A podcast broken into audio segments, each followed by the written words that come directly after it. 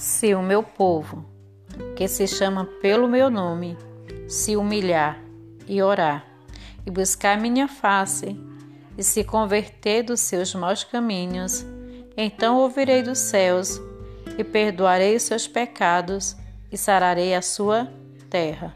Segunda Crônicas 7, 14.